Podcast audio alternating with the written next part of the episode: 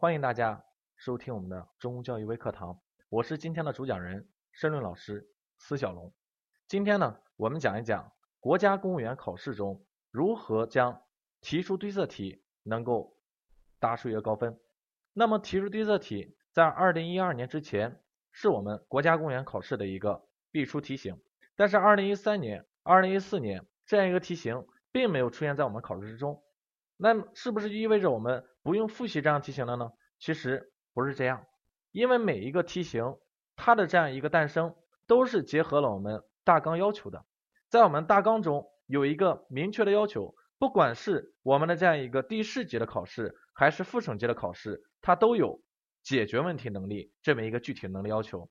特别在地市级的这样一个能力要求中，明确提到的是发现问题。和解决问题能力，而副这个副省级呢，它只是一个解决问题能力，而提出对策这样一个题型，那在之前的命题的这样一个过程中，我们可以看出来，往往它都是给定一个问题，或者是呢给定一项工作，让我们谈一谈自己该怎么来做。所以这样一个题型，它就是发现问题和解决问题的这么一个题型的外化。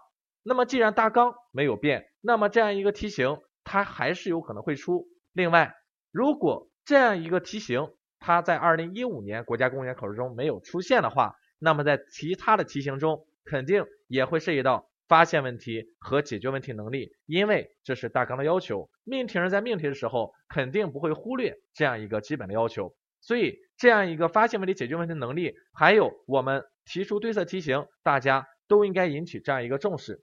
那么谈到发现问题、解决问题能力，或者是我们谈到这样一个题型。那么如何去找到相应的对策，解决相应的问题呢？其实，在这样一个申论考试中，我们往往有那么几个方法。所以，首先呢，我们先跟大家说如何去寻找对策，然后给大家说找到的对策，我们按照什么原则把它写出来，把它挑选出来。我们首先说如何去选择对策。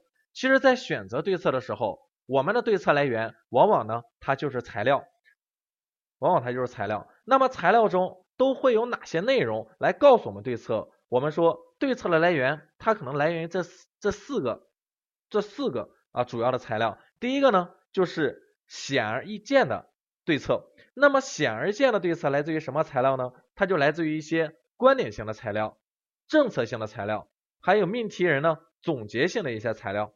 比如说，如果在这样一个题，在这样一个材料中，非常明确的指出了某位领导人、某位专家。指出了应该如何如何去做。如果他指出的这样一个对策能够解决我们自身所面临这样一个问题的话，好，这个对策你可以直接拿来用。这个呢就是显而易见的对策。那么第二种对策的来源就是呢从问题中推对策，从问题中推对策，也就是在材料里面消极性的材料呢，它会占到篇这样一个最大的篇幅。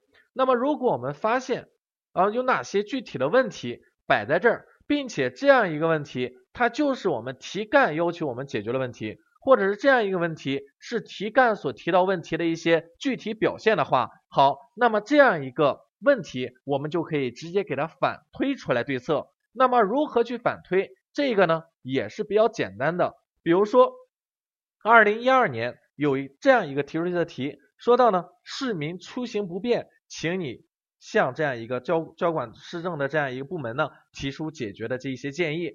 好，市民出行不便，在材料中有一个具体的问题表现，什么呢？就是道路坑坑洼洼，没有路灯，晚上黑灯瞎火。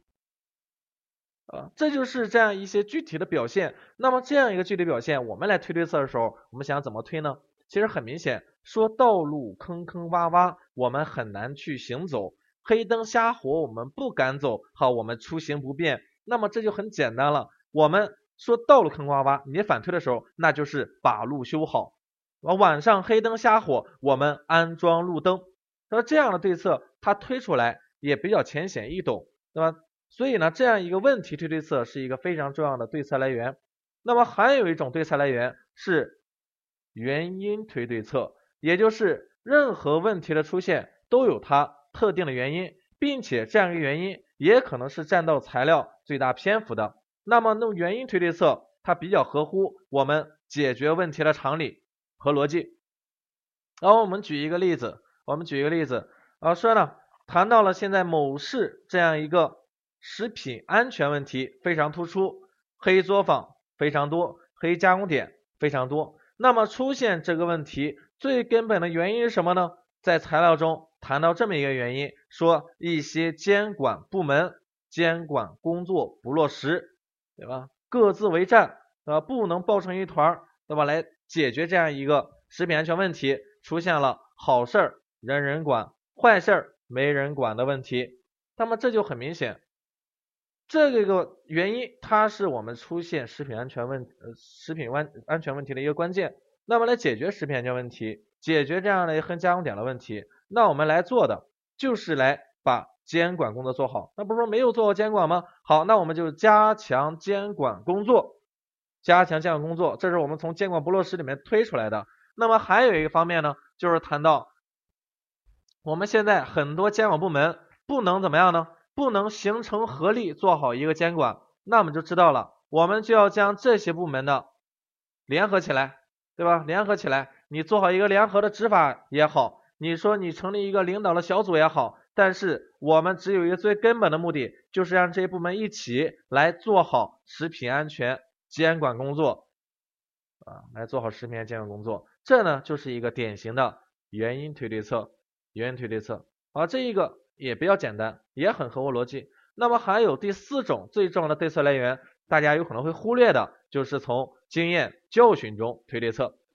经验教训中推对策，你比如说啊，我们刚才谈到了一个食品安全的问题，那么在材料中有这么一则材料，谈到了美国的食品安全问题，谈到上世纪二十年代，美国也有非常严峻的食品安全问题，但是经过了几十年的这样一个治理，经过了几十年的这么一个经济经济社会的发展，好，这样一个问题基本得到了解决。好，我们就看一看。他们遇到了食品安全问题，我们也遇到了食品安全问题，他们解决好了，我们能不能从中得到经验呢？很明显是可以的。他们的经验其实很简单，那就是设立专门的管理部门，对吧？出台相应的法律法规，并且严格执行这法律法规，那我们就知道了。我们想要做好食品安全工作，我们第一个，我们也要成立相应的部门。但是我们有没有部门啊？我们有部门，那你不能直接往里面套。我们有部门，但是我们部门工作没有落实啊。对我们部门的这样一个相应的职能没有发挥出来啊，好，你就是这样的一个加强这样一个监管工作，并且呢，将各部门的这样一个呃职能呢，我们联系联合起来，形成这样一个合力，对吧？成立一个领导小组，咱们一起来做这样工作。另外，我们也可以建立一个长效的这样一个制度啊，它不是完善法律法规吗？我们也可以说完善一个长效的制度啊，对吧？如果说我们没有身份的限定，你就完善制度；如果有身份的限定，比如说你就是某市的。工作人员，你去完成，你说我不能完善法律法规，那你就说我去建立相应的长效机制啊，那这个也是可以的，好吧？这就是经验教训推对策。同样的一个问题，他做了好，他有经验，好给我们来看，我们直接拿来用。他没做好，我们就看他哪儿没做好，对吧？他哪些工作没有做到位啊？我们避免出现这样的问题，我们把他没有做好的，我们做好了，是吧？也可以解决好这个问题。好了，各位同学。这四个方面呢，就是最重要的对策来源，大家都不要去忘了。最容易忽略的呢，是第一个方面显而易见的对策。第二个，第二个呢，就是最容易忽略呢，就是经验教训推对策。那么从问题推对策，从原因推对策，这个只要我们找到问题的具体表现，找到造成问题的原因，我们来推，这个呢相对来说比较简单一点。好，是对策来源。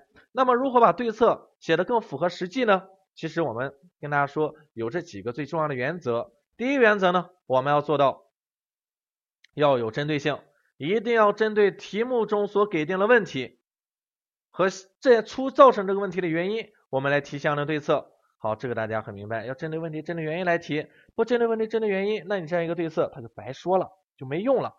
好，第二个，我们提的对策你要有可行性，你要可行性。首先我们讲啊。最重要，你要有一个政治的可行性，不要去越超越自己的职权范围。比如说我们刚才谈到那一个食品安全整治工作，如果你是一个某市职能部门的工作人员，你想想，你还能完善法律法规吗？肯定是不能的，连你们市长都没有这样的权利，你怎么能完善法律法规呢？你只能向上级提出完善法律法规的建议，或者是呢，我们建立本部门的长效的机制，长效的机制。所以这是一个政治的可行性，这个很重要。另外呢，还有经济的可行性以及道德伦理的可行性，这些这些错误大家不要去犯，不要去犯这样错误。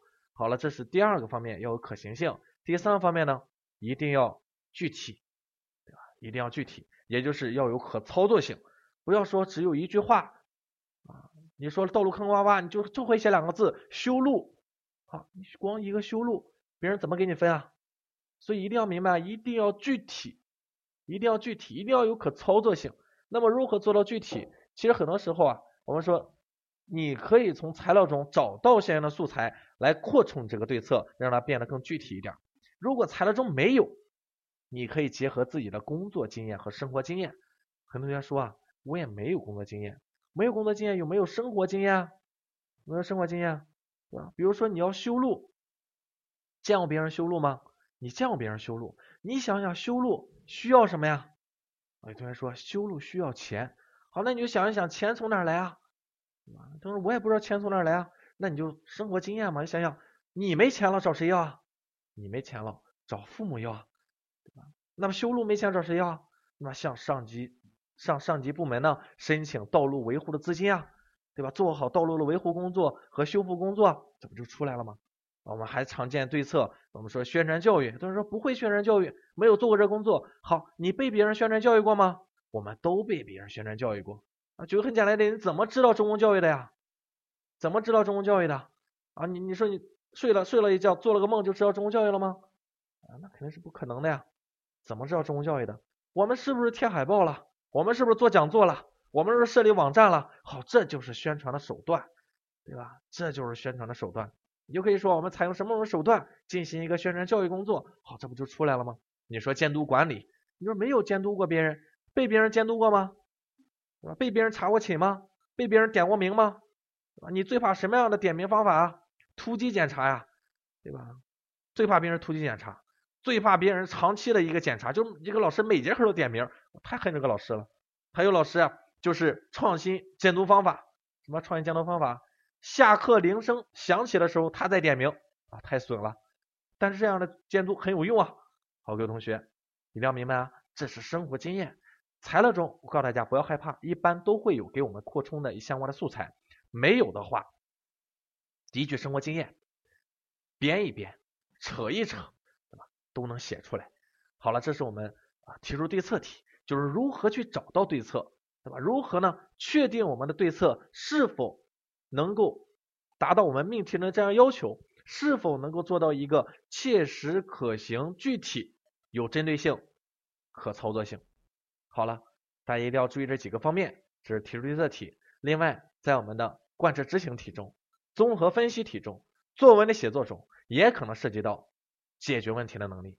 那么，所以呢，我们在复习的过程中，这样一个提出的题，还是大家建议大家呢多练一练，对吧？即便是不出现这个题型，我们其他的题型也有可能会出现解决问题能力。比如说，你要给领导写一个工作汇报。那你这工作汇报，如果让你汇报近期的工作的话，你肯定要写近期我干了什么呀？你干了什么？不就是你采取的对策吗？你是怎么解决的问题的吗？这都一样，一个意思，各位同学。